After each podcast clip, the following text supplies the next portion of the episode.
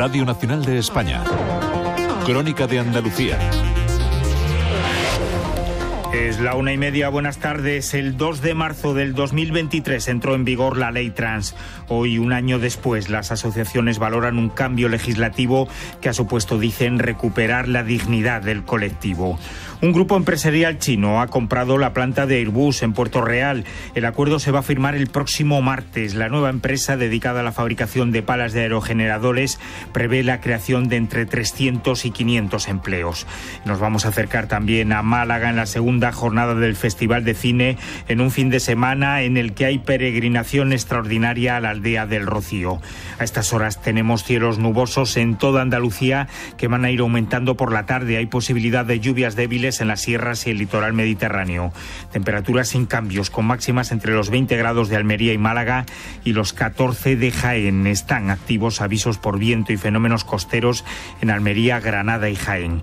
Ernesto García Muñoz y Nicolás Fernández en el control de sonido y Pablo Danubio y Juan Leogago en los micrófonos.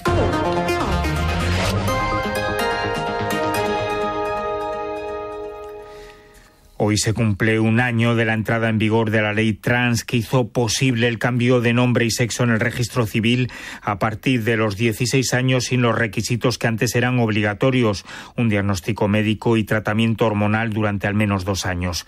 Ahora el proceso es más simple y tarda en torno a siete meses. Nos lo cuenta Yuna. Eh, hola, me llamo Yuna, tengo 28 años, eh, soy de Almería, aunque ahora vivo en Sevilla eh, yo empecé en junio de 2023 el proceso del cambio del sexo registral y ahora en febrero de 2024 ya he conseguido el DNI. Han sido ocho meses, pero bueno, lo, lo he conseguido y estoy muy feliz de haberlo conseguido.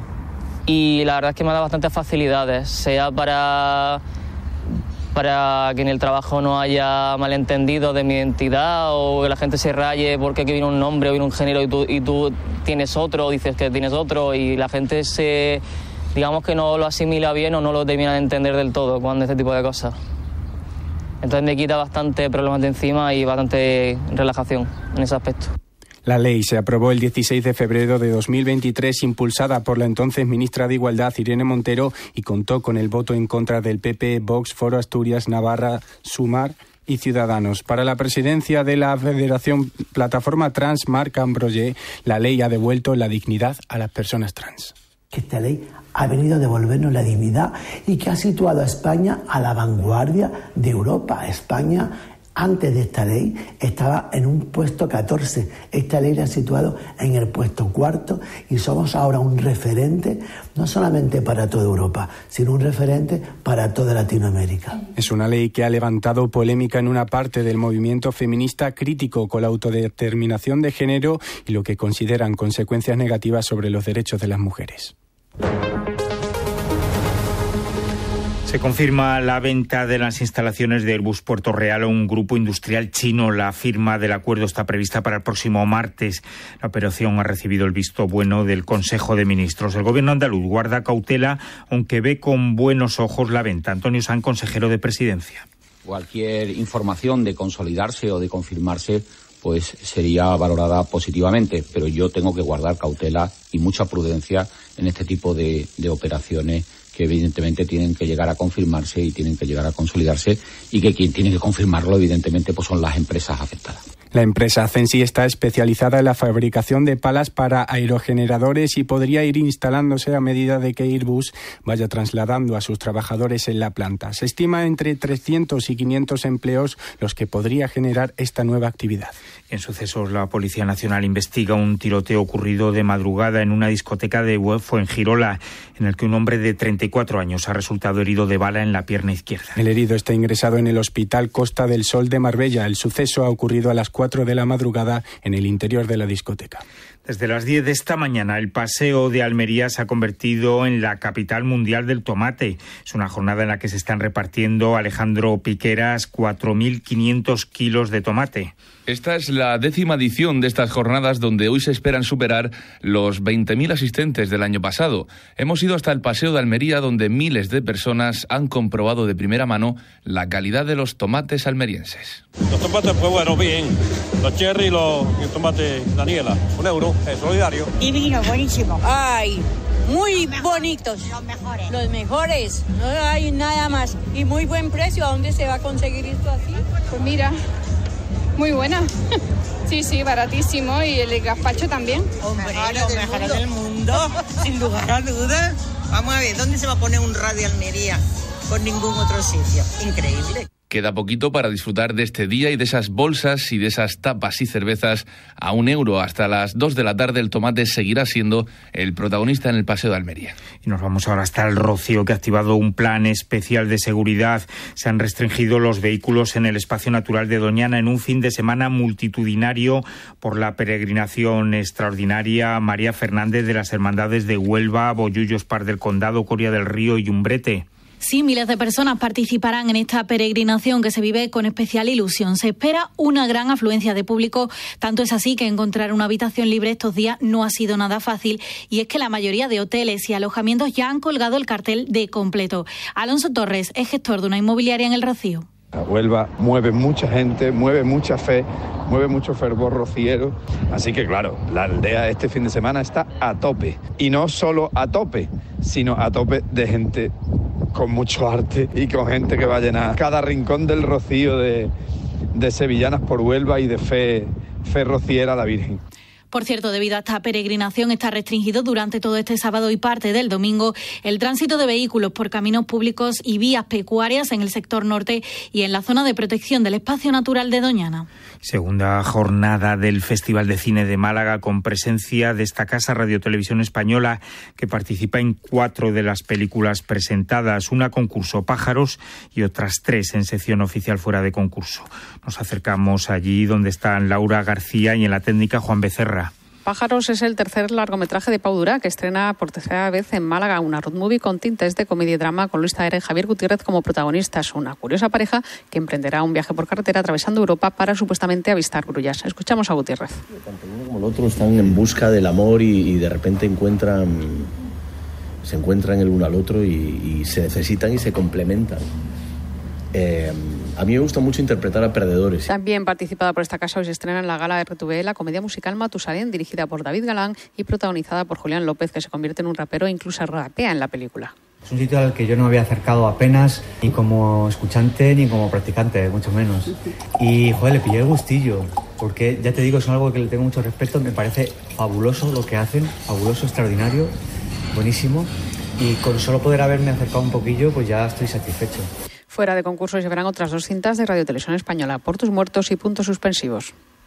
Y todavía en página cultural, la apertura de una biblioteca, que, que la apertura de una biblioteca sea un éxito no es lo habitual. Ha ocurrido en Córdoba, nos lo cuenta Araceli Sánchez.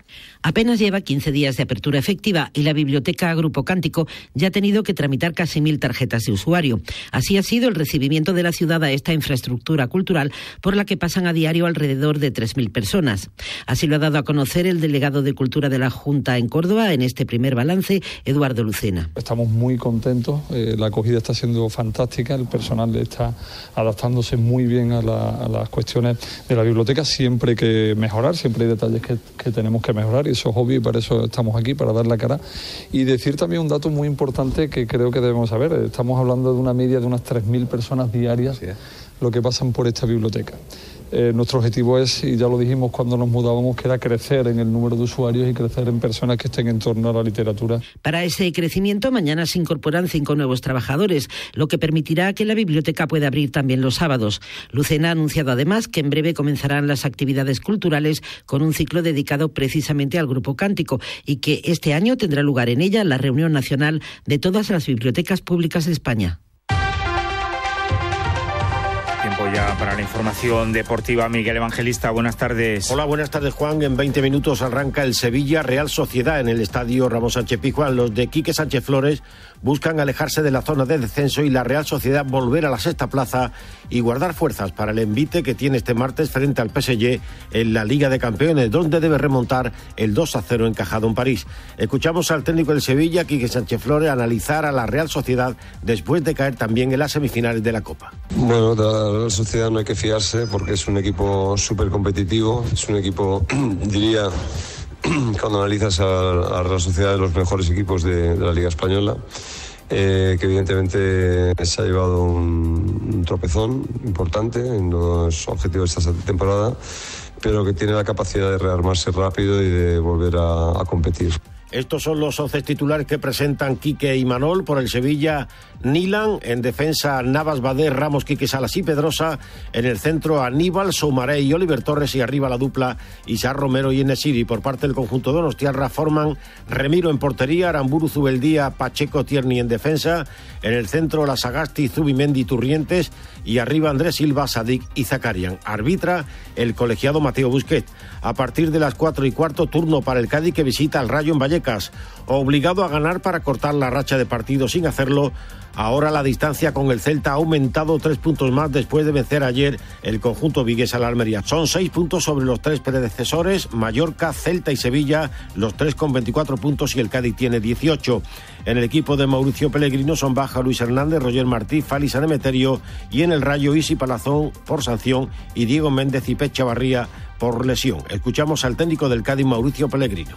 Bueno, nosotros si no tenemos resultado está, es en vano mirar un poco para el costado, ¿no? Eh, al final las cuentas darán si, si nosotros somos capaces de, de, hacer nuestro trabajo. Va a arbitrar el colegiado Alberola Rojas a las 4 y cuarto para mañana los otros dos partidos, Villarreal, Granada a las 2 y Atlético de Madrid, Betis a las 4 y cuarto. En el cuadro verde y blanco las bajas suman una decena de futbolistas, Bartra, Isco, Bacambú, Ayoce, Fekir, Guido, Ruibal, Abner y Altimira. En definitiva que Pellegrini deberá buscar en el filial para tener compañía en el banquillo. En el Atlético vuelven su figura Antoine Griezmann, va a arbitrar el colegiado Sotogrado. Y antes, a las 2 de la tarde, el Granada vuelve a jugar tras el aplazamiento del choque ante el Valencia la pasada jornada. Ganar en la, cerámica tendría un valor incalculable para poder acercarse a la permanencia, que aunque está a 10 puntos, tiene dos partidos por delante para poder ganarlos y meter presión a los que están por encima. Escuchamos a Cacique Medina, técnico del equipo nazarí.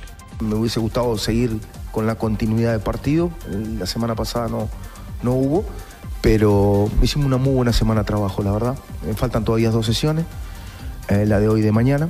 Así que en líneas generales estoy muy conforme con, con lo trabajado hasta el momento. El árbitro será el canario Pulido Santana y cerramos la primera división con el partido Celta 1, Almería 0.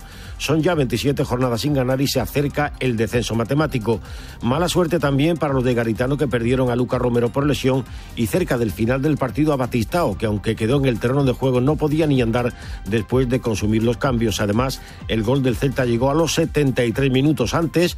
En la primera parte, Langa envió un balón al palo y a los 20 minutos de la segunda mitad el propio Langa fue expulsado por falta grave. La próxima jornada la Almería recibe al Sevilla el lunes 11 de marzo a las 9 de la noche. Seguimos en la Liga F estos partidos. A las 2 da comienzo el Levante Las Planas Granada. A las 6 y media el Sevilla Real Madrid. Y mañana domingo Valencia Betis y Atlético de Madrid Sporting de Huelva en fútbol sala. Osasuna 4, Jaén Paraíso 6. En la Liga ACB de baloncesto estos partidos a las 6 en el Carpena. Unicaja de Málaga Bilbao Basket y a las 9 menos cuarto Lenovo Tenerife Covirán Granada. En balonmano victoria del Ángel Jiménez de Puente Genil ante el Vidasoa por 28 a 27. Por último, en la Copa del Mundo de Border Cross de Snowboard, que se está celebrando en Sierra Nevada, el español Lucas Eguíbar se ha clasificado segundo para la primera de las dos pruebas de la competición de la regularidad. Eguíbar ha dicho que se ha sentido muy bien y que está listo para subir al podio. Me he encontrado muy bien, me gusta la nieve, me gusta la pista, un poco corta, pero bueno, pues por las, la, la, la, nieve ¿no? que hemos tenido un poquito, pues no, no ha sido la cantidad de nieve, no ha sido lo que, lo que queríamos, pero bueno, que Sierra Nevada ha hecho un trabajo increíble, pero espectacular, tenemos el circuito que nos está gustando muchísimo y, y yo estoy yendo a tope porque me, me está gustando. Es todo, Juan, muy buenas tardes. Gracias, Miguel.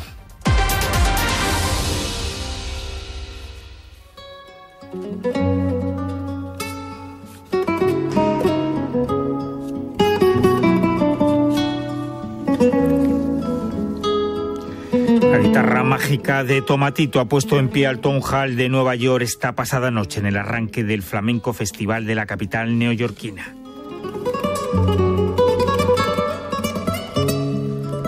Con este tema con el que homenajeó al gran Paco de Lucía, Too Much Love, nos despedimos. A las dos sigue la información en esta sintonía en el 14 horas.